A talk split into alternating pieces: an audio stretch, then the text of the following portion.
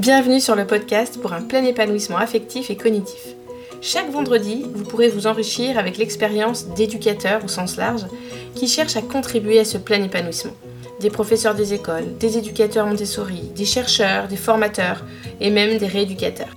J'ai à cœur que l'école évolue pour que chaque enfant puisse développer son plein potentiel. J'essaie de faire ma part avec mes ateliers Montessori, mes formations en ligne et en présentiel, le podcast bien sûr, et mes deux cartons dans l'éducation nationale. Pour résumer, euh, au quotidien, j'aide les enfants à développer leur plein potentiel et j'accompagne des professeurs des écoles pour leur faire découvrir l'éducation Montessori, qui est en parfaite cohérence, adéquation avec les recherches en neurosciences. Vous trouverez plus d'informations sur mon blog montessori-apprendreautrement.com et plein d'autres ressources.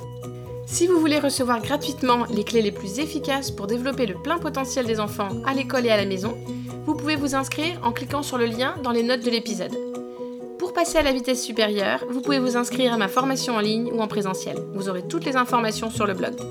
Si ce podcast vous plaît, je compte sur vous pour laisser un commentaire sur votre plateforme d'écoute et note de 5 étoiles si vous êtes sur Apple Podcast.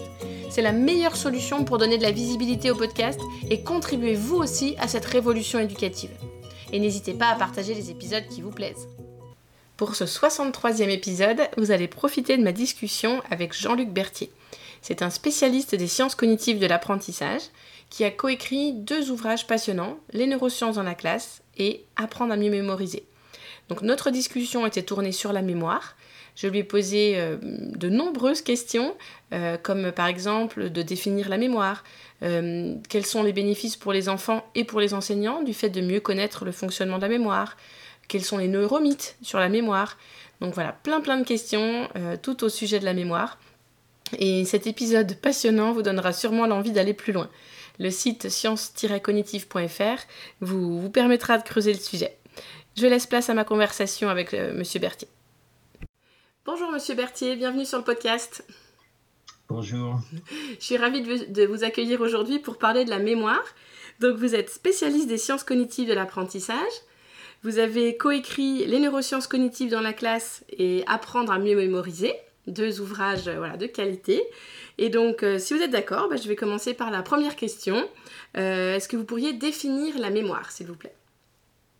Oh là là, vous me posez une question extrêmement large. Alors écoutez, je vais essayer d'être très synthétique. Hein. la mémoire fait partie des, fonctions cognitives de base, puisque l'humain est essentiellement un être de mémoire.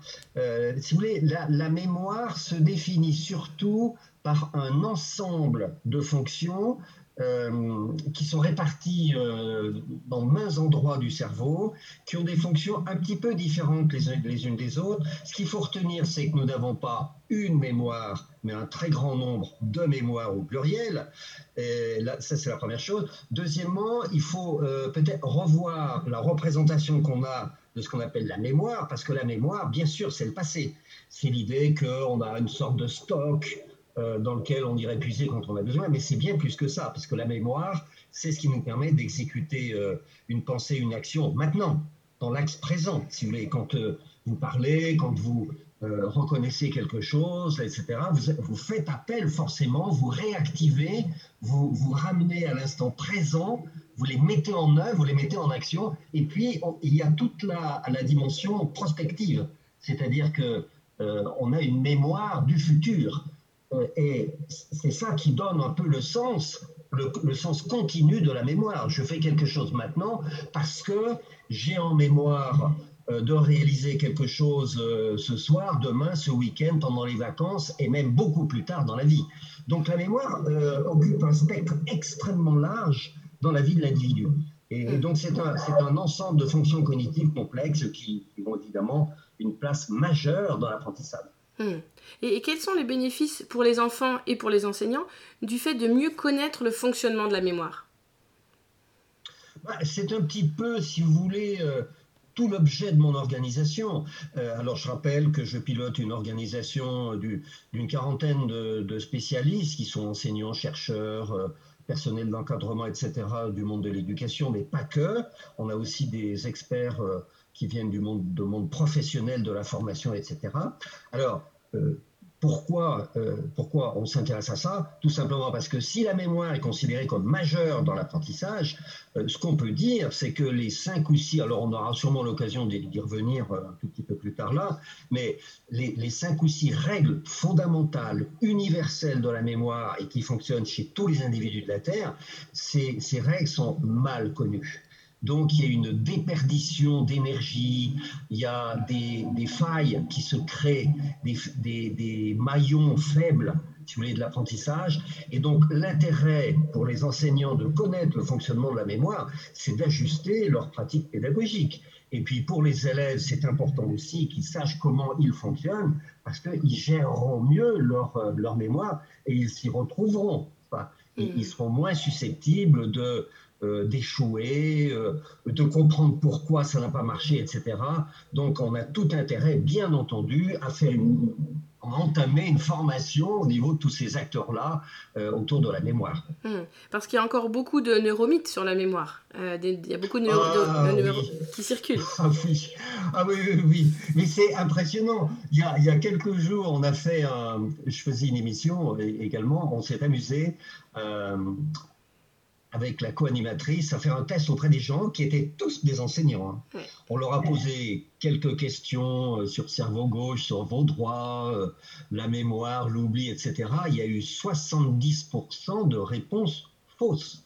Alors, si vous voulez, autour de la mémoire, les neuromythes, c'est-à-dire les, fausses croyances qu'on a sur notre fonctionnement, qu'est-ce qu'on peut dire? On peut dire, par exemple, euh, vous avez une bonne mémoire? Alors les gens répondent oui, plutôt, etc. Alors que non, puisque je disais précédemment qu'on a des dizaines et des dizaines de formes de mémoire, et, même euh, une personne qui serait atteinte d'Alzheimer euh, très fort, si vous voulez, euh, elle, elle a une, une, déficience mémorielle sur la mémoire épisodique, des souvenirs récents, etc. Mais elle sait encore faire du vélo, nager, donc elle a encore des mémoires un peu d'automatisme, et puis elle peut reconnaître une chaise, une table, etc. etc. Donc, euh, euh, on peut être faible dans une forme de mémoire, etc. Donc, dire j'ai une bonne mémoire, je perds la mémoire, tout ça, ça c'est un neuromythe. Il y a un neuromythe assez fréquent chez les élèves, euh, c'est de penser qu'ils mémorisent une fois pour toutes. L'idée, j'apprends, je retiens. Ça, c'est un neuromythe fort, puisque quand on apprend quelque chose, ça décline au cours du temps, etc. Il y, a, un autre neuromythe, c'est les gens qui disent Ah, mais moi, j'ai une bonne mémoire photographique. Alors, on n'a pas de mémoire photographique. On, visualise des petits morceaux, etc., des pixels, on dirait maintenant, euh, etc.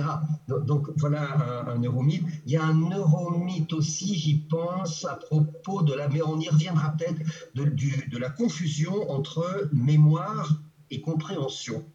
C'est-à-dire qu'il y, y, a beaucoup de gens qui croient que comprendre suffit à mémoriser. Oui, voilà, s'ils ont compris, c'est bon, c'est mémorisé pour tout le temps. Oui, voilà, c'est ça. Bon, voilà quelques exemples de, de, neuromythes les plus fréquents. Oui, moi j'avais noté aussi celui par rapport à, l'apprentissage des poésies. Euh, le, le, neuromythe de croire qu'on muscle sa mémoire en apprenant des poésies. Alors que... Absolument, absolument.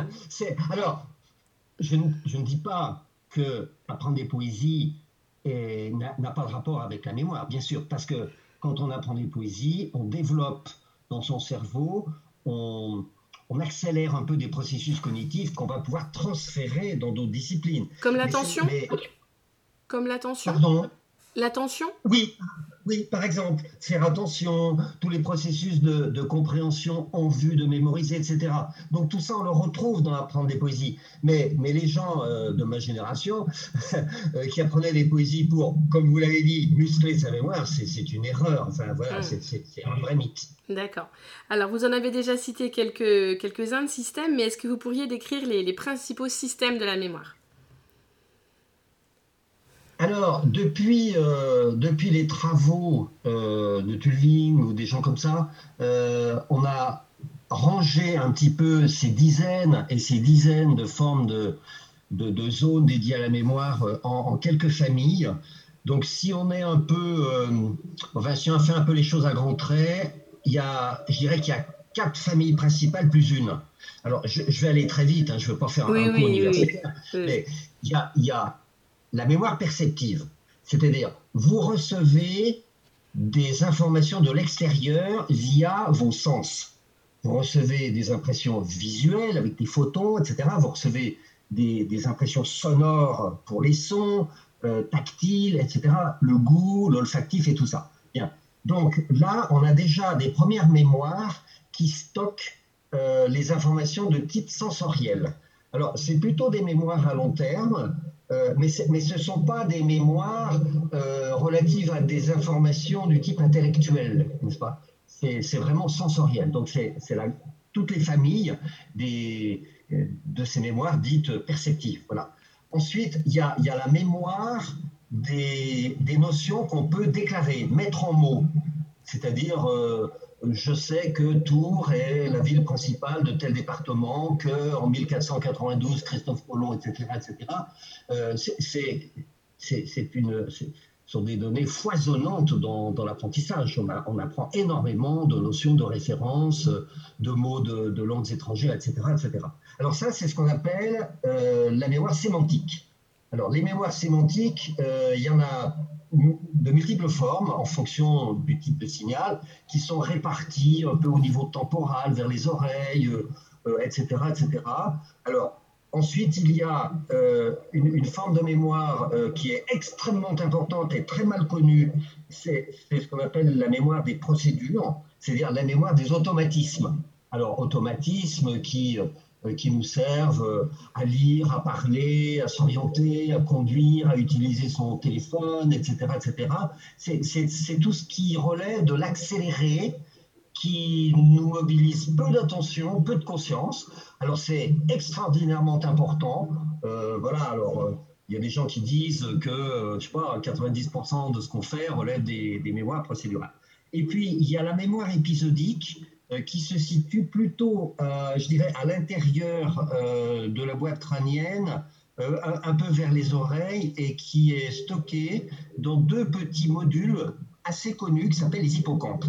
Et donc, c'est un peu notre catalogue de souvenirs personnels, dans lequel vous avez des émotions, euh, du visuel, du son, euh, les relations aux autres, etc. etc.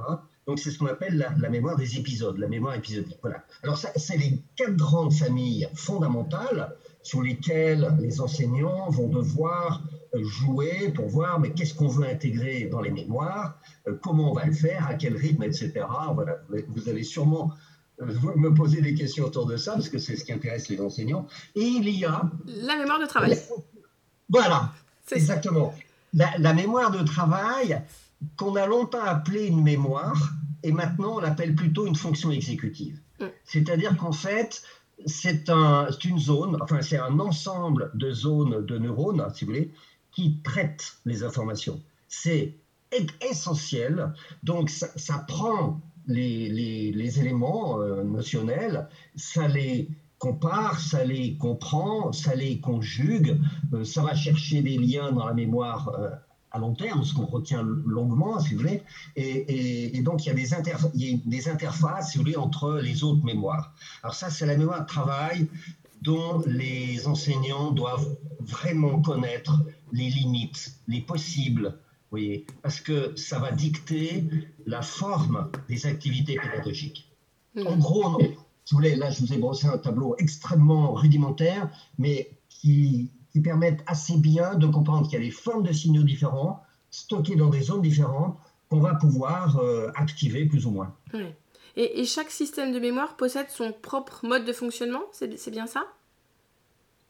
Oui, oui, c'est exactement ça. Alors, on peut rentrer à l'infini, si vous voulez, dans, ces, euh, dans ces modalités très différentes de fonctionnement de, la mémoire, mais je, vais vous prendre un exemple. Euh, on n'utilise pas la mémoire de la même manière euh, quand il s'agit à l'école de placer une ville du monde sur une carte, ou lorsqu'il s'agit euh, d'apprendre à lire. Euh, quand on apprend à lire, il y a l'apprentissage du sens des mots. Alors là, on est plutôt dans le sémantique. Il y a la reconnaissance des différents indicateurs du texte, indicateurs d'orthographe, de grammaire, étymologiques, etc., euh, etc., qui relèvent peut-être aussi un peu de, euh, du sémantique, mais il y a aussi beaucoup ce qui relève de, de l'affluence de lecture. Est-ce qu'on va lire précisément? Est-ce qu'on va lire rapidement? Euh, Est-ce qu'on va être capable de construire à partir de la lecture des représentations mentales? Et ça, euh, ça relève euh, pas mal des procédures. Alors, on ne peut pas vraiment diviser tous ces éléments-là dans les différentes formes de mémoire. On voit qu'il y a des interactions entre elles. On voit aussi que ça s'apprend euh, par exemple, la lecture, les enseignants du premier degré le, savent très très bien, ça, euh, ça s'apprend en s'entraînant, etc. Mais qu'est-ce qui se passe au niveau des mémoires quand on s'entraîne? Qu'est-ce qui fait qu'on passe du anonnement à quelque chose de très très fluide de, très rapide, comme pour un adulte qui lit euh, en moyenne et qui comprend, qui est capable d'intégrer huit mots par seconde. La consolidation? C'est la consolidation qui permet ça, non? Euh, alors, c'est un peu complexe, mais c'est la consolidation, c'est aussi l'entraînement. Et, donc, on voit que, par exemple, là, le sémantique va évoluer vers le procédural. La mémoire sémantique va évoluer vers euh, la, procédure. Donc, on voit que d'un système de mémoire à l'autre, il y a, y a, des échanges, hmm. il y a des choses qui se passent il y a des transferts, vous voyez Donc c'est un petit peu compliqué tout ça, mais si on veut que l'enseignant ait une pédagogie adaptée, il faut, il faut qu'il sache quand même un peu comment tout ça marche. Oui, c'est ça. Et est-ce qu'on pourrait dire que les mémoires sont interconnectées? Est-ce que ça serait correct? Oui, c'est ça, c'est ça que j'essaie de, faire passer comme idée. Elles sont absolument interconnectées. si on pense que la mémoire de travail est une forme de mémoire, bien sûr c'est une mm. forme de mémoire très éphémère. Elle retient très peu de temps, euh, histoire de, pouvoir travailler sur les, sur les notions, si vous voulez. Mais elle est évidemment liée à toutes. La mémoire perceptive, euh, lorsque vous regardez un paysage euh, c'est du visuel, ça rentre dans votre mémoire euh, perceptive visuelle, mais il y a aussi des choses qui vont se passer en termes de reconnaissance un peu plus abstraite. Donc forcément, là, il y a aussi glissement des informations vers les mémoires à plus long terme, si vous voulez. Hmm. Et puis on voit bien que la mémoire de type sémantique est reliée à la mémoire procédure. Tout ça fonctionne en système. il y a, des, il y a, des interactions entre toutes ces formes de mémoire. D'accord. Et quand l'enseignant euh, a, cette connaissance des systèmes de mémoire, quelle stratégie il peut mettre en place pour essayer de, bah, les solliciter? Les faire travailler, c'est ça que vous voulez dire? Oui. Alors, euh, bah oui, bien sûr, c'est-à-dire que la question que vous posez là, on est au cœur de la de l'adéquation entre euh, le cerveau fonctionne de cette manière-là et mm. comment je vais faire moi enseignant pour optimiser ce fonctionnement-là chez les élèves Alors d'abord, euh, il faut quand même que euh, l'enseignant reconnaisse les différents signaux et ce qu'il veut en faire. C'est-à-dire, s'il veut que cette notion sémantique, par exemple des notions de, sciences net, enfin de, de SVT, des notions d'histoire ou des mots de langue étrangère, etc., s'il veut que ça rentre dans la mémoire sémantique, alors il faudra qu'il consolide cette notion un certain nombre de fois, euh, savoir que l'oubli est caché là derrière, un peu comme euh, le diable derrière le buisson, et donc il va falloir là qu'il adopte des stratégies de mémorisation, combien de fois il va reprendre, à quel rythme il va reprendre, tout ça sont des questions extrêmement pédagogiques. Maintenant, s'il veut que ce soit une acquisition de type procédure, hein, c'est-à-dire automatisme, en quelque sorte. Euh, que ça se fasse tout seul rapidement, comme lire, comme, euh, euh, comme les opérations numériques, comme arithmétique, comme par exemple l'usage d'une expression étrangère si on veut parler, etc. Là, c'est une autre technique. C'est-à-dire, on sait que pour passer du sémantique, ce mot veut dire cela, à quelque chose d'automatique, comme parler aisément, euh, euh, manipuler des chiffres euh, en mathématiques, etc., etc., ou des concepts, alors il va falloir s'entraîner, mais pas au, même rythme que tout à l'heure pour le sémantique. Il va falloir s'entraîner souvent et souvent. Il va falloir passer du sémantique à la procédure. Comme comme, je sais pas moi, l'apprenti musicien qui joue sur son piano, eh bien, il va faire des exercices, souvent, un peu toujours les mêmes, s'entraîner, etc. Comme, euh, comme l'artisan avec son outil, comme euh, euh, n'importe quel expert, si vous voulez, avec un système. Et, donc là, c'est une, une autre démarche pédagogique. Oui. Je vais vous prendre l'exemple de ce qu'on appelle en Angleterre le reading hour, c'est-à-dire euh, apprentissage de l'affluence de lecture, les quatre années du primaire qui seraient pour nous un peu l'équivalent de, CE, de CE1 jusqu'à CM2. Euh, une heure par jour pour euh, arriver à ce que tous les élèves sachent lire, comme on dit chez nous, lorsqu'ils arrivent en sixième.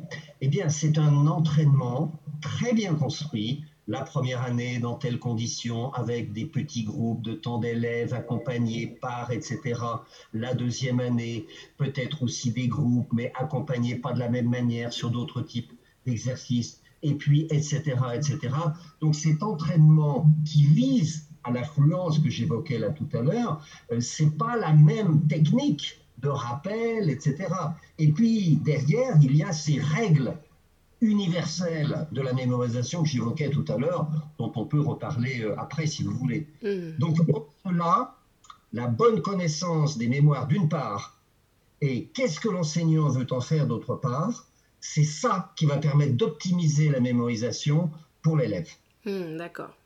Et quels sont les paramètres qui jouent sur les capacités de mémorisation? Alors, si vous voulez, il y a euh, dans votre question qui est évidemment euh, centrale, vous voulez, sur l'apprentissage, il y a les règles générales de la mémorisation.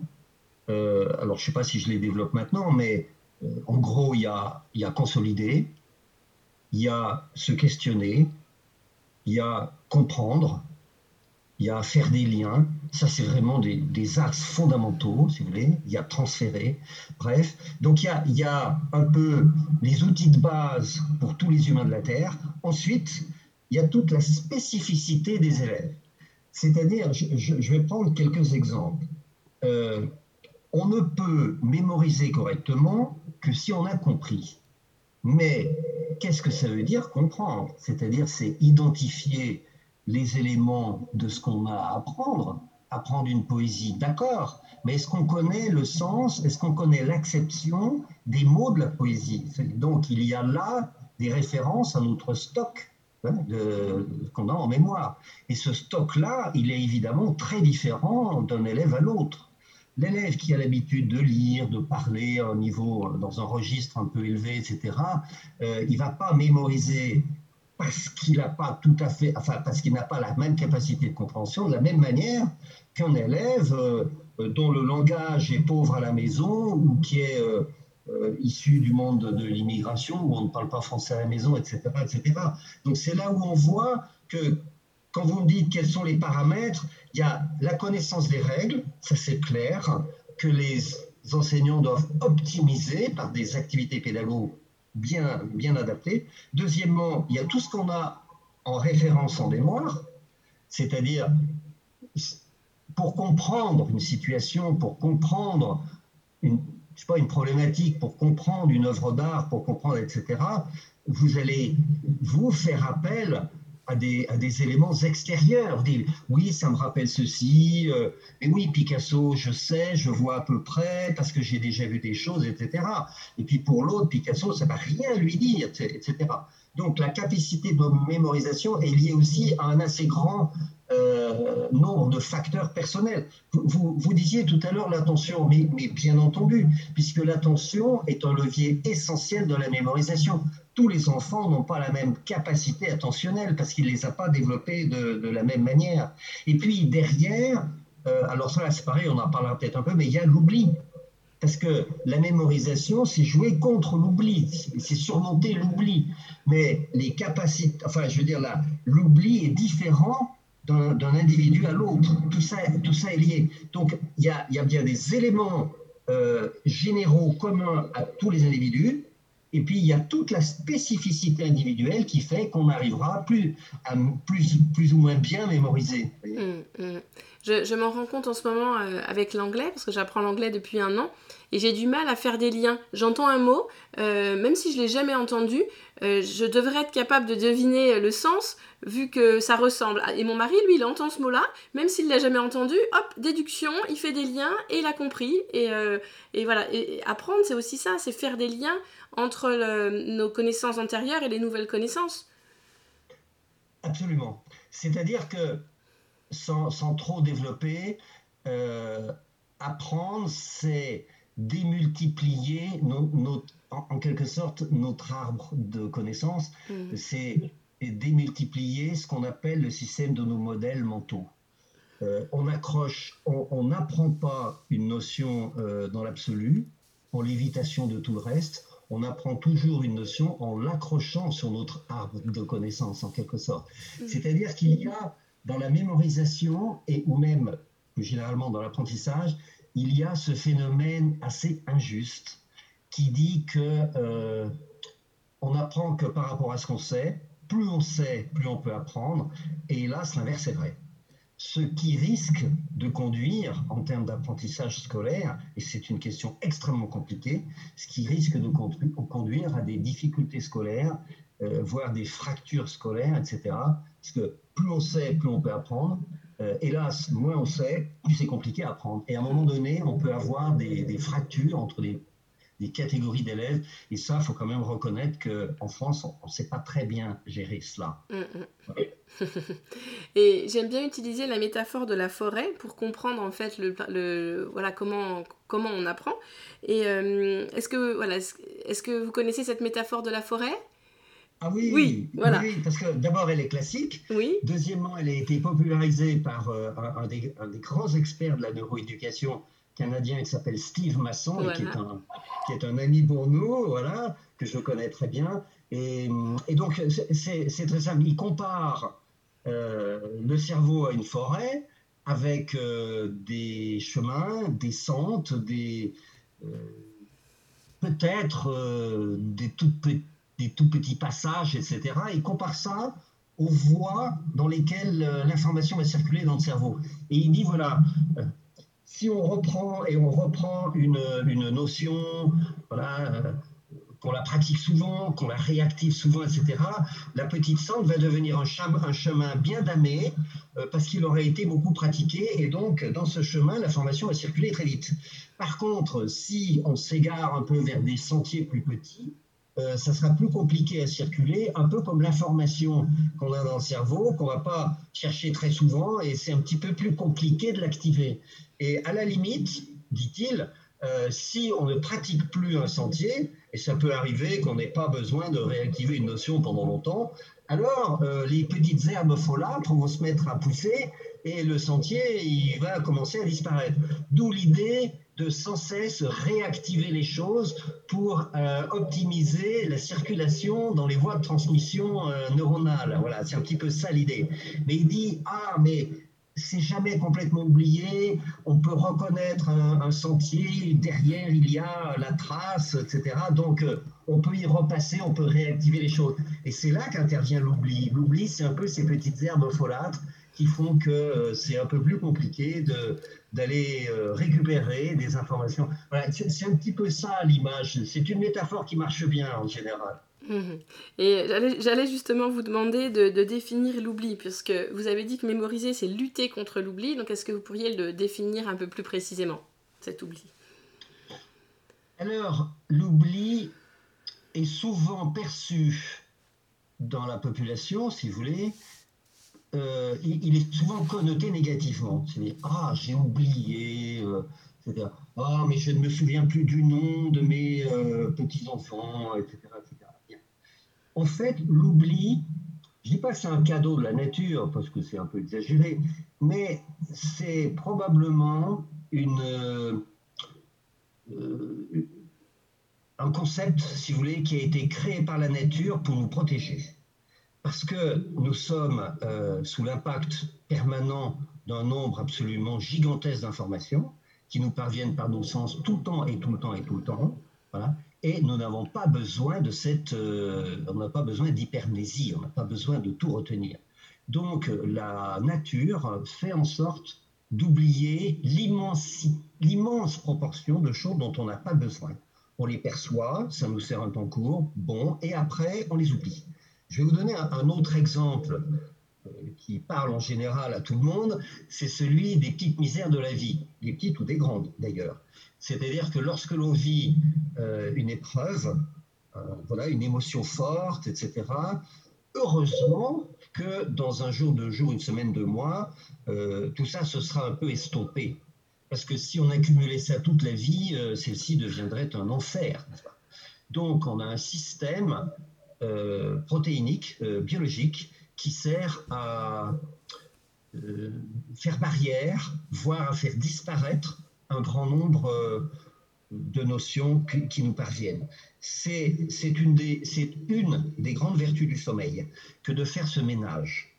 alors, en général, on oublie très vite après avoir perçu ou après avoir appris. Contrairement à une idée, voilà un exemple de neuromythe en fait, on oublie surtout dès après l'apprentissage. Il y a une chute catastrophique de ce qu'on apprend immédiatement après. Donc, en fait, euh, l'oubli, c'est c'est bénéfique pour notre équilibre personnel. D'ailleurs, il y a des gens qui souffrent d'hypermnésie, qui n'arrivent pas à oublier l'intensité d'une émotion, qui n'arrivent pas à oublier tous les petits détails complètement inutiles et qui, qui les obstruent, qui les polluent, n'est-ce pas? Donc, alors, l'enseignant, il est contrarié avec ça parce que il a envie que les élèves retiennent. Or, derrière, il y a l'oubli. Donc, il va falloir que l'enseignant monte des stratégies de mémorisation et se dise cet ensemble de notions, j'ai envie que les élèves les retiennent, mais il y a l'oubli derrière qui fait son œuvre. Donc, comment vais-je faire pour pouvoir retenir ce qui lui paraît essentiel?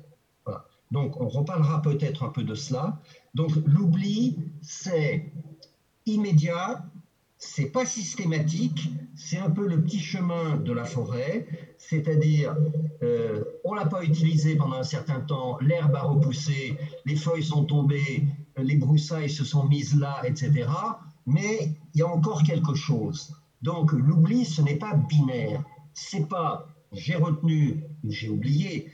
C'est quelque chose d'un petit peu progressif. C'est un curseur qui va de l'un à l'autre en fonction de la notion, comment on l'a apprise, euh, dans quelles conditions émotionnelles, etc. etc.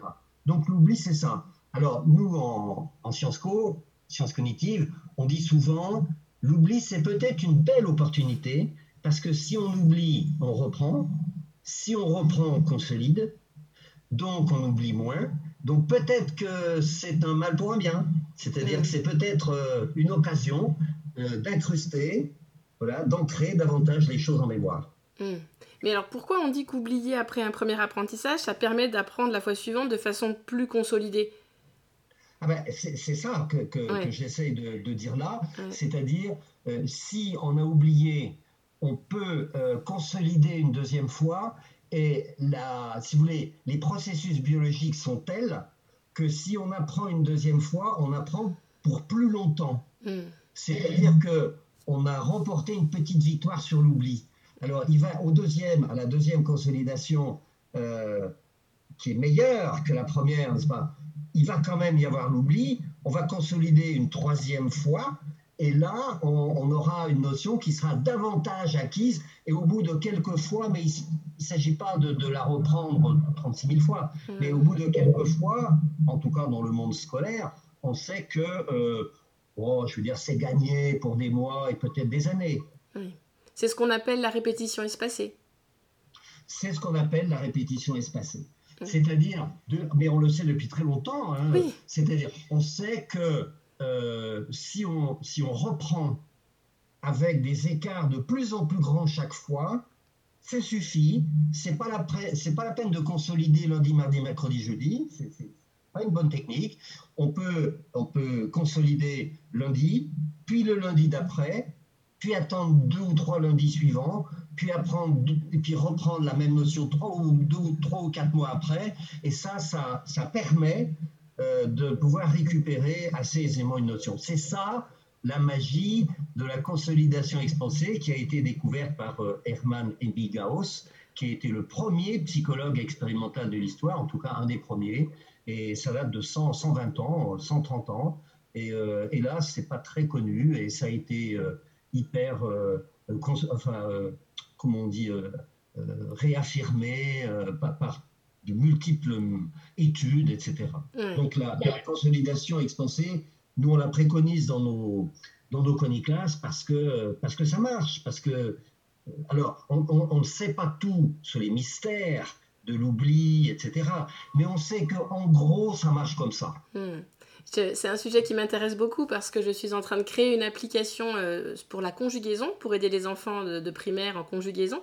Et donc, je, suis en lien avec un chercheur du Canada pour, euh, euh, qui, m'a aidé à trouver une séquence optimale pour justement espacer au fur et à mesure. Mais bon, je, vous en reparlerai après. Oui, alors, si vous voulez, euh, je ne vais pas m'étendre là, mais euh, je, suis un peu les travaux de gens qui s'intéressent euh, à fonctionnement neurobiologique sur ces rythmes de l'apprentissage.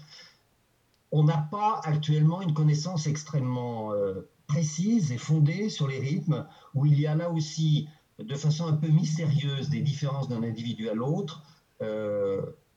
si on reprend très régulièrement, on sait que ça marche aussi on ne sait pas pourquoi, mais en tout cas, ça marche de la même manière qu'avec l'expansion. C'est-à-dire que, en quelque sorte, on peut dire que le système expansé, ça suffit. Or, comme c'est compatible avec euh, le, rythme scolaire et, le déroulement des programmes, c'est une très bonne technique pratique. Mais mm. on, ne sait pas encore tout, si vous voulez, sur, euh, sur ces différents algorithmes de l'oubli et, des mérites de la consolidation. Mm. Oui, donc pour apprendre, le cerveau a besoin de nombreux automatismes en, mémoire. Et c'est avec les entraînements et que qu'on va, qu'on va pouvoir installer l'automatisation, c'est bien ça? Alors, euh, deux, trois choses qui sont vraiment fondamentales. On, a, évoqué la mémoire de travail tout à l'heure. Cette mémoire, on, lui, exige beaucoup d'elle. Euh, c'est donc, comme je disais, une fonction exécutive, c'est un atelier, pas, elle ne joue pas simplement un rôle de stockage et là où on va récupérer des choses, c'est vraiment un atelier de, manipulation des informations, mais la nature a fait en sorte que cette mémoire de travail, elle est limitée. C'est un petit peu comme si, dans un petit atelier extrêmement sophistiqué, euh, avec un espace réduit, vous essayez de rentrer euh, des caisses et des caisses et des choses d'appareils. Non, c'est pas possible. En plus, les notions qui sont traitées sont très vite oubliées. Alors, il faut donc jouer avec ça. Alors, l'automatisation, la nature a créé cette affaire-là parce que l'automatisation, je dirais que c'est un lieu sûr d'aptitudes qui vont servir à penser, à réfléchir, etc., voilà, sans, trop d'efforts cognitifs. Et la mémoire de travail, elle aime beaucoup ces automatismes-là, parce qu'avec les automatismes, ça va très vite. Donc la mémoire de travail dit, oh, pour lire, je dispose de plein d'automatismes de reconnaissance, etc., euh, de reconnaître les, mots de liaison et tout ça. Donc ça va permettre à la mémoire de travail de s'occuper d'autres choses. Le petit, il va lire le texte, donc il va euh, euh, faire des efforts pour comprendre le sens des mots, etc. Et en même, en même temps, on lui dit, mais qu'est-ce que tu as compris là? C'est quoi les idées du texte et tout? Et tout ça, ça se fait en mémoire de travail. S'il y a plein d'automatismes, alors il peut réfléchir. Et c'est le grand mérite des automatismes. C'est pour ça qu'il faut disposer d'automatismes pour pouvoir mieux réfléchir. Hmm. C'est un petit peu comme si vous demandiez à un, un pianiste Hein, presque professionnel. Oui, euh, mais comment vous faites pour sentir euh, la, la, prosodie du texte, les nuances, de trucs, etc. Comment peut-il le faire s'il a du mal à, bouger ses doigts correctement sur le clavier Non, il apprend plein d'automatismes. Ces automatismes deviennent inconscients et il peut réfléchir à autre chose, il peut s'investir dans autre chose. Pour l'élève, c'est pareil. C'est pareil dans toutes les activités. Si on n'a pas des automatismes pour lire, compter, euh, faire des manipulations mathématiques, euh, utiliser des méthodes, l'élève est très mal pour pouvoir réfléchir. Donc, c'est une, ce sont des petits trésors qui permettent de mieux, de mieux réfléchir et, pratiquer les activités scolaires. D'accord. Alors, je vais changer un petit peu de sujet. J'aimerais qu'on parle des, des, modes de rappel dans les évaluations. Euh, j'ai cru comprendre qu'il y avait trois modes de rappel par reconnaissance, euh, euh, oui, par reconnaissance, avec un indice de rappel et le rappel libre. Est-ce que vous voudriez bien décrire ces trois, ces trois modes pour les auditeurs qui n'en ont jamais entendu parler? D'accord. Alors, si vous voulez, évaluer, c'est quoi? C'est essayer d'avoir une représentation de ce que l'élève est capable, enfin, de ce que l'élève sait ce qu'il possède, n'est-ce pas, dans ses mémoires, en termes de savoir, de compétences et tout. Donc, on va récupérer les choses. Alors, l'expérience montre qu'il y a, il y a plusieurs modes, comme vous le dites. Euh, d'abord, on peut tout simplement euh, ne pas être capable euh, de dire comment est fait le trajet pour aller d'un point A à un point B, mais par contre, je vous montre des photos, vous allez dire ah oui, je n'y avais pas pensé, mais je vois bien que c'est sur le trajet. Ça, c'est le mode le plus simple qu'on appelle de reconnaissance. Voilà. D'accord. Le deuxième mode, oui, allez-y. Sur, ce premier mode, moi, je, me demandais si le mode par reconnaissance, c'était pas le principe des QCM. Là, vous parlez de photos, mais est-ce que ça pourrait être le principe des QCM Oui, c'est ça. C'est le principe des QCM, mais on pourrait, on pourrait revenir sur cette histoire de QCM. Bon, donc passons à la question que vous me posiez. Le deuxième mode, c'est, euh, comment on peut dire, euh, euh, est-ce que tu as visité ce château pendant les dernières vacances? Ça, c'est plutôt le rappel libre. Hmm. Comme l'enfant à qui on pose la question a du mal, vous lui dites, mais tu sais, tu avais perdu euh, ton porte-monnaie. Mm. Alors il dit, ah oui, je me rappelle le château, etc. Qu'est-ce que c'est le porte-monnaie? C'est un indice. Mm. C'est-à-dire, si on vous donne des petits indices, alors ça va réaviver, ça va réveiller des notions que vous aviez en mémoire qu'il vous était difficile de dire spontanément. Mm. C'est le genre, je rencontre une dame, impossible, je lui parle, impossible de retrouver son nom. Et à un moment donné, à un moment donné elle vous dit Ah, mais vous comprenez, moi, Michel. Tout de suite, vous dites Ah, mais oui, c'était Michel Durand. Parce qu'il y a un lien qui se fait dans le cerveau comme ça. Hmm. C'est l'utilisation de ce qu'on appelle la connectivité neuronale. Une chose fait penser à une autre. Alors, ça, c'est ce qu'on appelle le rappel indicé. Hmm. Voilà sur lequel est fondé la plupart des, des, examens professionnels où on donne des dossiers aux gens, ils doivent, etc. Ça leur rappelle des choses. Et le troisième mode, qui est le plus difficile, c'est euh, vous donner un énoncé à un élève de seconde sur, euh, je sais pas, euh, la Chine de, de, 49 à nos jours, point, en 6 ou 7 mots, il doit tout retrouver sans indice. C'est ce qu'on appelle le rappel libre. Et ça, c'est le type de rappel le plus compliqué qui existe. En gros, c'est les trois modes de rappel. Mm. Mais composer un énoncé, euh, pertinemment, ça, ça devrait consister à bien identifier les différents modes de rappel. Parce que si euh, l'élève n'est pas capable de se rappeler d'une notion, sans indice, ça ne veut pas dire qu'il ne l'a pas. Donc la photographie, elle est biaisée. Donc l'idée, c'est peut-être de lui fournir à un moment donné, je ne dis pas des éléments de réponse, mais des indices. Oui, et dans les évaluations à l'école primaire, il n'y a jamais d'indice. C'est voilà, on pose une question et l'enfant doit retrouver la réponse euh, par lui-même. Donc en fait, on pourrait imaginer plusieurs évaluations.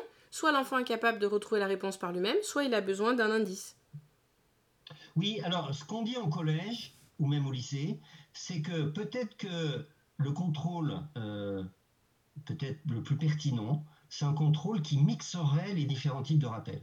Mm. Il y aurait un type de rappel de type QCM, un type de rappel de type indicé, et peut-être qu'à un moment donné, on a besoin euh, que l'élève puisse faire du rappel libre. Mais, mm. ça, c'est l'enseignant qui, a la pertinence de se poser ces questions-là. Mais pour revenir au QCM, on peut en, parler deux minutes. Euh, si vous voulez, un QCM n'a de valeur que s'il est basé sur ce qu'on appelle des questions efficaces. Et c'est souvent, c'est souvent qu'on voit des questions complètement farfelues, on réponse A, B et C, on sait que c'est la A parce que la B et la C ont aucun sens. Même dans des MOOC pour adultes, hein, ça, ça, arrive encore.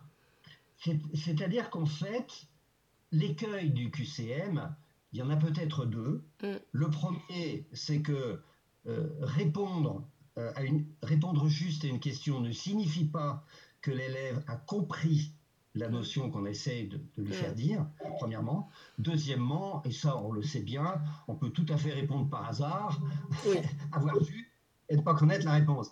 Donc, euh, pour construire de façon pertinente un QCM, il faut pratiquer ce qu'on appelle les questions efficaces, c'est-à-dire euh, essayer de déjouer euh, ce qu'on vient de dire maintenant. Mmh. ça me fait penser un peu euh, parce que nous, on travaille beaucoup sur ce qu'on appelle les, fiches de mémorisation, qui, sont des sortes de... C'est pas des QCM, mais enfin, bref. Et, donc, on s'est posé la question des, questions efficaces. Si, par exemple, je, vous dis, je vous, pose, je une question de QCM sous la forme suivante. Euh, citez les pays où la population croît. Et je vous donne trois réponses, Chine, Allemagne, France vous allez vous poser la question, citer les pays où la population croît. Alors, en plus, depuis que euh, les règles de la grammaire ont changé et qu'on ne met plus d'accent circonflexe sur le i, il y a une confusion entre euh, le verbe croire et le verbe croître. Mm.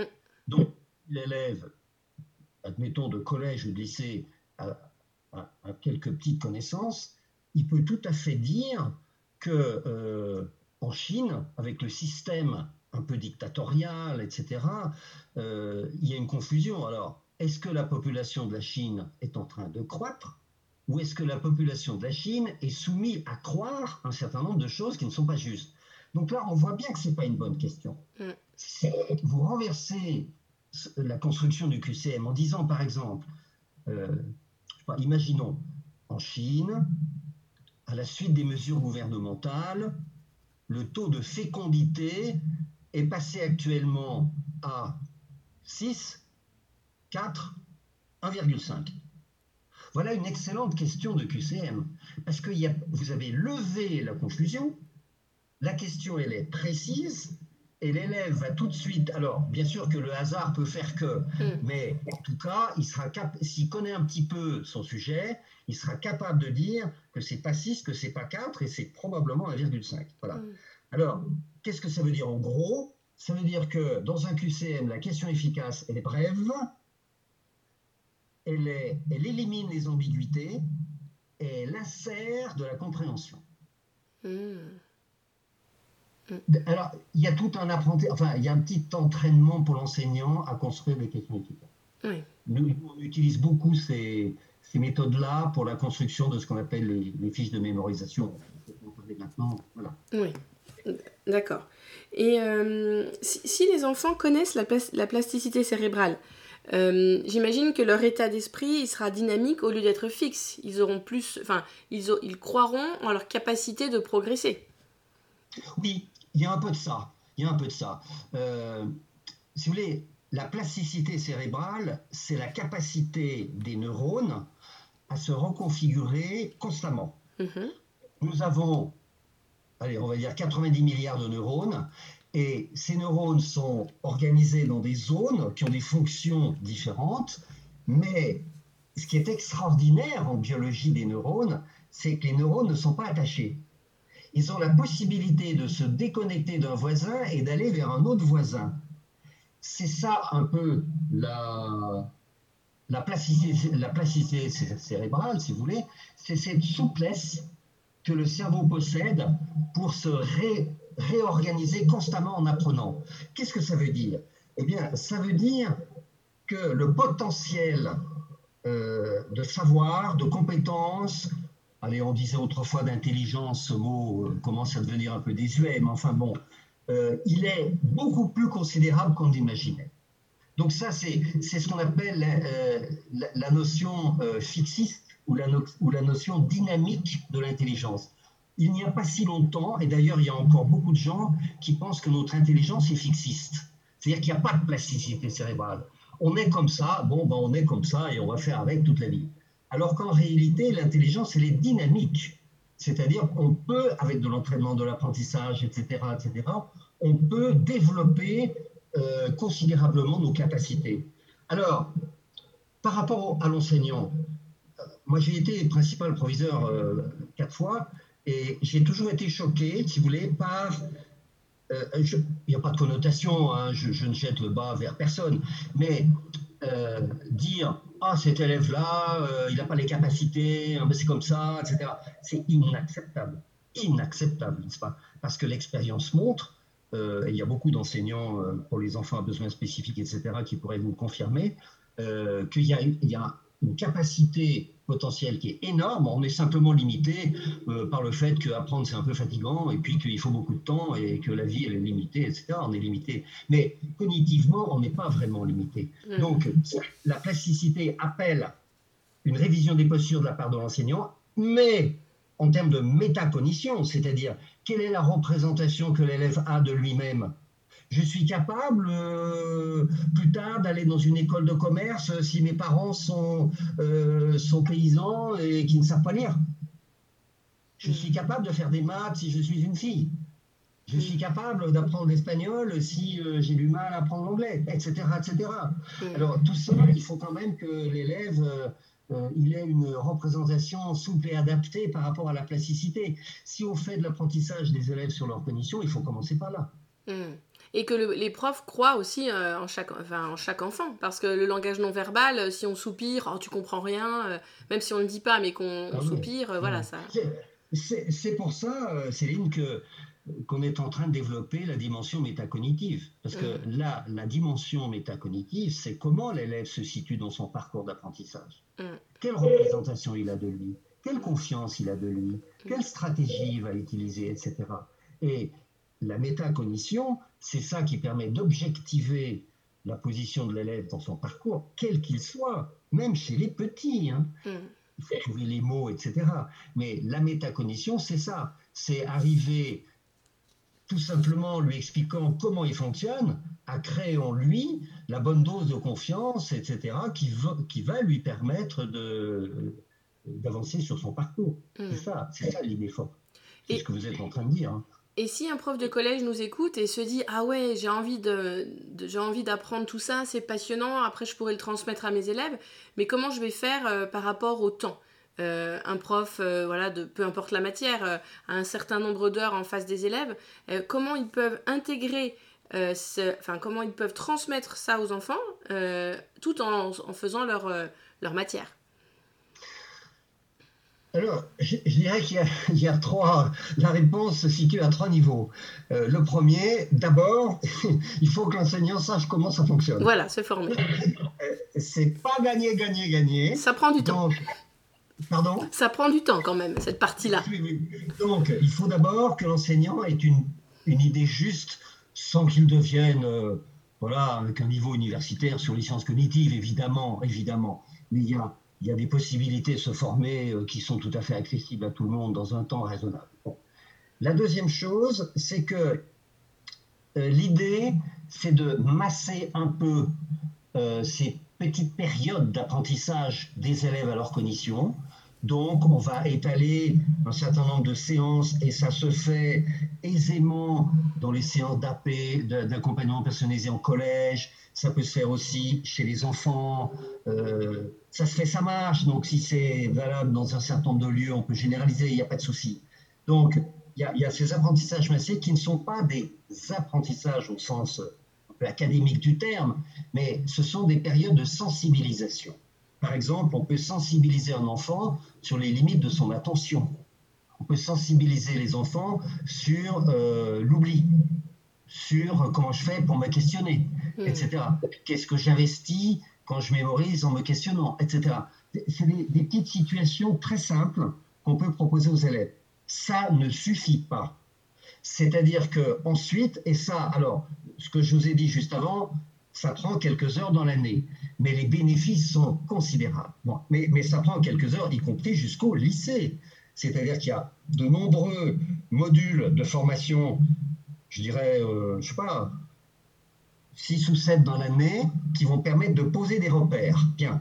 Et ensuite, ça se fait au, fil, au fil du jour. C'est-à-dire, lorsque lorsque l'enseignant va dérouler une, séance ou va donner des conseils pour mémoriser, etc., il ne va pas manquer de dire, et ça va nous prendre quelques secondes, que là, eh ben, on va se euh, questionner. Là, il faudra reprendre, etc., etc. Donc, un peu en filigrane de ces pratiques pédagogiques, il va pouvoir multiplier les rappels. Et c'est comme ça que progressivement, les représentations de la cognition chez les élèves va s'installer. Et mhm. puis, il va traduire, l'enseignant va traduire ça par des pratiques. C'est-à-dire, il va dire, aujourd'hui, nous allons pratiquer la mémorisation sur euh, ces derniers cours d'histoire géo. On va choisir les essentiels, on va créer des questions efficaces, on va se poser mutuellement des questions, on va faire des petits groupes, on va faire des petits tests, et là, il va faire passer la, notion vraie. Mhm. Donc finalement, le, problème du temps pour apprendre aux enfants comment ils, comment ils fonctionnent, je dirais presque qu'il n'existe pas. Hmm. Ça se fait. Il faut surtout que l'enseignant ait l'habileté de faire passer tout ça dans ses pratiques. Oui, d'accord. Et tout à l'heure, vous aviez parlé de modèle mental. Est-ce que vous pourriez euh, expliquer ce qu'est un modèle mental? Un modèle mental, euh, c'est un ensemble de notions que nous avons autour d'un concept ou d'un savoir-faire. Par exemple, vous avez un modèle mental sur le chat. Voilà. Vous avez une idée un peu conceptuelle de ce que c'est qu'un chat, parce que vous savez qu'il a quatre pattes, une queue, que ci, que ça, etc., etc. Bien. Donc vous vous construisez un modèle mental autour du chat. Mais vous pouvez aussi avoir un modèle mental sur comment je vais réussir cette recette de cuisine. Bien. Là, c'est plus un savoir-faire, etc. Donc, un modèle mental, c'est un ensemble de notions autour d'un concept, d'un mot, d'une définition, d'un schéma, d'une problématique, etc. Et là, un petit peu la théorie un peu actuelle sur la cognition dit que notre tête fourmille de dizaines de milliers de modèles mentaux. On a des modèles mentaux sur le chat, le chien, le chameau, l'avion, etc., etc. Et, ces modèles mentaux ne sont pas comme les pièces d'un puzzle qui seraient juxtaposées les uns aux autres avec des frontières, mais ils sont tous enchevêtrés. Et en fait, apprendre, c'est un peu nourrir les modèles mentaux, les sophistiquer, les ajuster, etc. Donc, euh, je veux dire, la, définition modèle, euh, moderne pardon, de apprendre, ça serait un peu ça. Ça serait c'est comment je multiplie mes modèles mentaux. Vous n'avez peut-être pas actuellement le modèle mental euh, euh, du LIDAR qui sert à faire de l'archéologie euh, aérienne.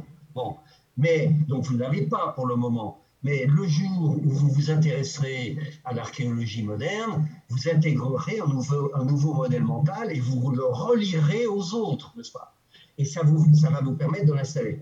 Donc, deux mots pour compléter les modèles mentaux, c'est un peu l'idée qu'on a des neurones qui sont organisés dans le cerveau. Les neurones euh, sont reliés entre eux euh, et portent, supportent en quelque sorte les connaissances et les compétences. Mm-hmm. Et dans, dans ce réseau, dans, dans, ce petit réseau mental qui porte une conséquence, il y a des choses qui vont servir à d'autres modèles mentaux.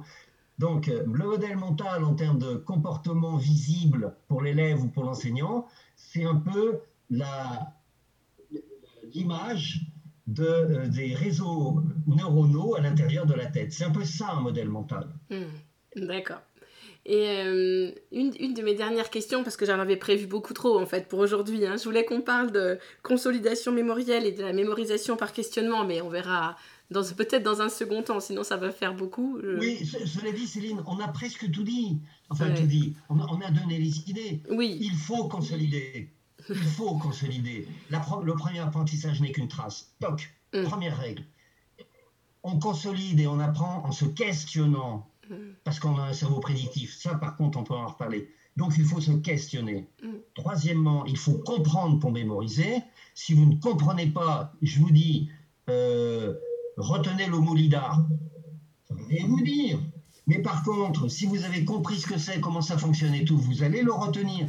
Quatrièmement, si vous faites des liens entre l'IDAR, archéologie, aérien, machin, etc., si vous faites des liens, alors vous allez mémoriser. Ce sont, et puis il y a le transfert. Ce que j'apprends dans une, dans, pour une notion, je, vais le préapprendre pour une autre. Ce sont les cinq règles universelles de la mémoire. Hmm, d'accord. Et la question que je me pose, c'est euh, l'adolescence, c'est peut-être une période pas évidente pour, euh, pour les enfants. Et euh, donc moi j'accompagne des collégiens et j'ai l'impression qu'ils ne, s'approprient pas tous de la même manière les outils ou les connaissances que je leur apporte.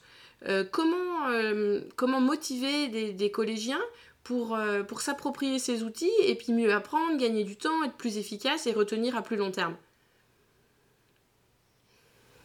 Alors, pour répondre à votre question, j'ai presque envie de vous en poser une autre qui lui ressemble. vous êtes dans ma position où je sais un certain nombre de choses sur comment le cerveau fonctionne. Et ma préoccupation, c'est comment les, comment les enseignants vont utiliser ça euh, dans leur pédagogie.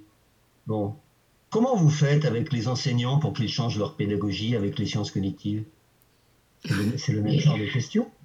Alors, vous allez avoir des enseignants que ça n'intéresse pas, parce qu'ils n'ont pas la curiosité, parce qu'ils n'ont pas l'habitude de s'interroger sur ceci, cela, parce qu'ils ont des routines très ancrées, parce que euh, ils sont peut-être pas en, complète sécurité dans leur classe et qu'ils vont se dire oui, si j'essaye des choses nouvelles, déjà je suis limite sur la tenue de ma classe, etc. Donc il y a, y a tout un jeu de paramètres personnels qu'on peut retrouver chez l'enfant.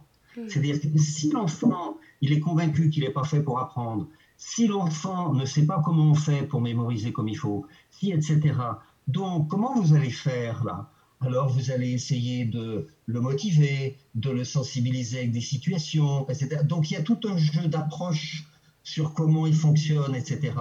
Ensuite, le savoir, c'est une chose, le pratiquer, c'est autre chose. Si moi je vous explique comment on conduit une voiture, ça va ou comment faire du yoga. Mais si vous ne le faites pas, ça va glisser comme l'eau sur le canard. Et donc, euh, si vous voulez incruster ces choses et faire que les gens se les approprient, c'est comme le professeur avec euh, les notions de sciences cognitives. Il va falloir qu'à un moment donné, il essaye une autre technique, il essaye les îlots augmentés, il essaye les fiches de mémorisation, il essaye le, calme mental dans sa classe, etc. Et je pourrais vous donner des dizaines d'exemples comme ça. Hmm. Pour l'enfant, c'est exactement pareil. S'il ne pratique pas et s'il n'a pas le feedback de ce qu'il fait, feedback positif peut-être, pas positif peut-être, etc.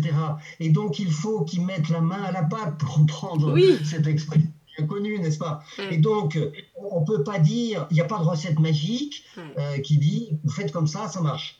Mais c'est tout un jeu d'activités, de sensibilisation, de pratique, de, retour sur, euh, sur lui-même, de ce que l'élève observe, etc., qui fait que progressivement, il va intégrer ces notions.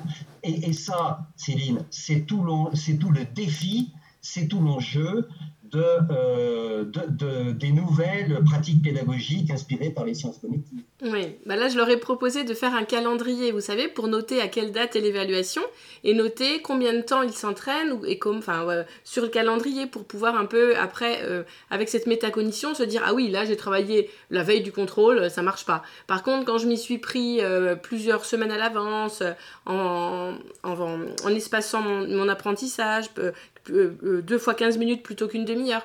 Mais si, le problème, c'est que s'ils ne veulent pas faire ce calendrier, ils n'auront pas le feedback. C'est ça que je voulais dire. Oui, mais vous êtes sûrement une, euh, une professeure des écoles pertinente et efficace, sûrement, sûrement, autrement, on ne serait, pas là tous les deux aujourd'hui. Mais vous pouvez, par exemple, alors ça, il y en a pas mal qui le font, vous dites aux élèves, à tous les élèves, nous allons faire une petite recherche ensemble sur euh, mais comment je m'y prends pour euh, installer une notion dans ma tête avec, le, avec la technique euh, du rythme expansé? On va, vous utiliserez les mots que vous voulez. Et là, vous allez impliquer les élèves. voilà, on va mm. faire une étude scientifique. Comment vous retenez? Et, si vous reteniez en écartant, etc., vous faites une petite, c'est ce qu'on appelle une petite recherche-action individuelle. Mm il peut y avoir des recherches nationales avec plein de monde, etc., et qui confinent au monde de la recherche. Mais vous pouvez faire ça avec vos élèves. Et pendant l'année, vous, les aurez convaincus, non pas par la simple parole, en leur donnant des consignes ou des injonctions, et on est très fort en France pour faire ça, fais comme ça, fais comme ci, etc. Ah, ne fais pas comme ça, ne fais pas comme ci. Mais là, vous les impliquez, vous leur expliquez que le cerveau fonctionne et vous dites, on va le montrer. On va le montrer. pourquoi je pense à ça? Parce que c'est une, une, manip qu'on a fait il y a 2-3 ans avec beaucoup d'élèves dans beaucoup de classes. On avait 62 classes euh, réparties partout en France avec des gens qui s'étaient portés volontaires, on ne les connaissait pas, etc. Et ils ont démontré à des élèves de cycle 3 et cycle 4 que la consolidation expansée, ça marche. Et ils ont fait des mesures, bien comme il faut, avec des tests avant, des tests après, j'utilise ou pas cette, cette technique et tout, et les élèves ont été scotchés. Et vous savez quels sont les élèves qui ont été le plus scotchés? Ce sont les élèves faibles. Parce que les élèves faibles, avec ces techniques-là, ont eu une mémorisation qui a augmenté de 200%. C'est énorme. Donc, ils se sont incroyablement interrogé mm. en se disant mais au fond, un, ça marche, deuxièmement, c'est pour moi. Et donc euh, les, les enseignants ont, ramené à eux. Alors voilà, c'est par ce mm. jeu-là. D'accord. Et la réussite provoque la motivation après. Mais Céline, vous êtes incroyable, parce que c'est ça. Mais c'est ça. C'est-à-dire, ce n'est pas. Il faut démonter ce neuromythe. Ce n'est pas la motivation qui directement crée la réussite, contrairement à ce qu'on pourrait croire, mais c'est la réussite qui est le moteur de la motivation. N'est-ce pas, pas Je ne vais pas vous motiver, euh, si vous ne savez pas conduire, je ne vais pas vous motiver en vous expliquant que machin, et puis vous allez réussir à conduire. Ça va aider, bien sûr. Mais c'est en vous apercevant que vous êtes capable de conduire que vous allez vous motiver pour continuer à conduire. ça, c'est un, un fil, euh, pas magique, mais c'est une, bonne, euh, une bonne recette pour, pour motiver les, les élèves, c'est de leur permettre de réussir. Mais pour leur permettre de réussir, il faut que l'enseignant connaisse les clés de la motivation. C'est ça. Et ça, ça, ça rentre dans le champ général de la métacognition que je vous présentais tout à l'heure. Dans la métacognition, il y a la motivation. Si le prof il connaît les quatre ou cinq clés de la motivation, il va permettre aux enfants de réussir.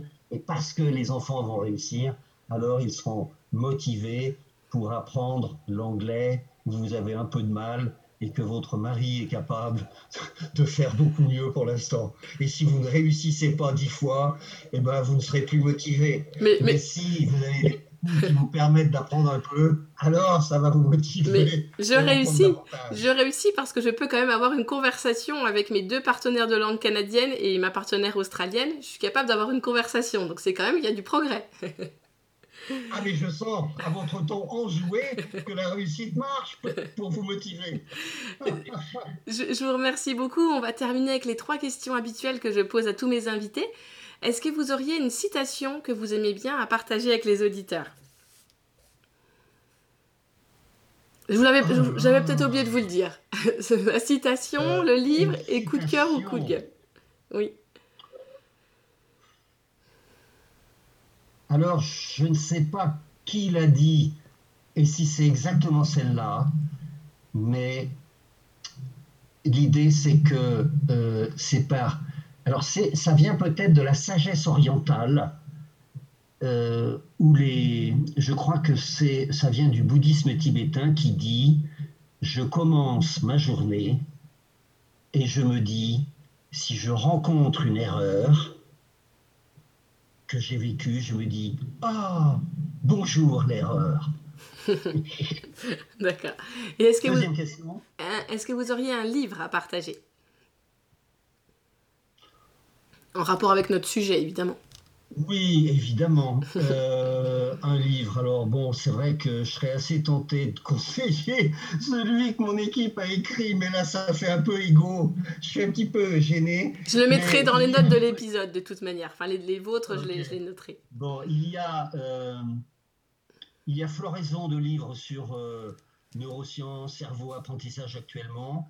je dirais que pour qu'un livre comme ça soit performant ou soit intéressant pour un enseignant, il faut qu'il y ait un peu de théorie, il faut qu'il y ait un peu de, de pratique, de pistes pédagogiques, et il faut qu'il y ait un peu de témoignage direct de la part de pères qui disent j'ai essayé, voilà ce que j'en pense.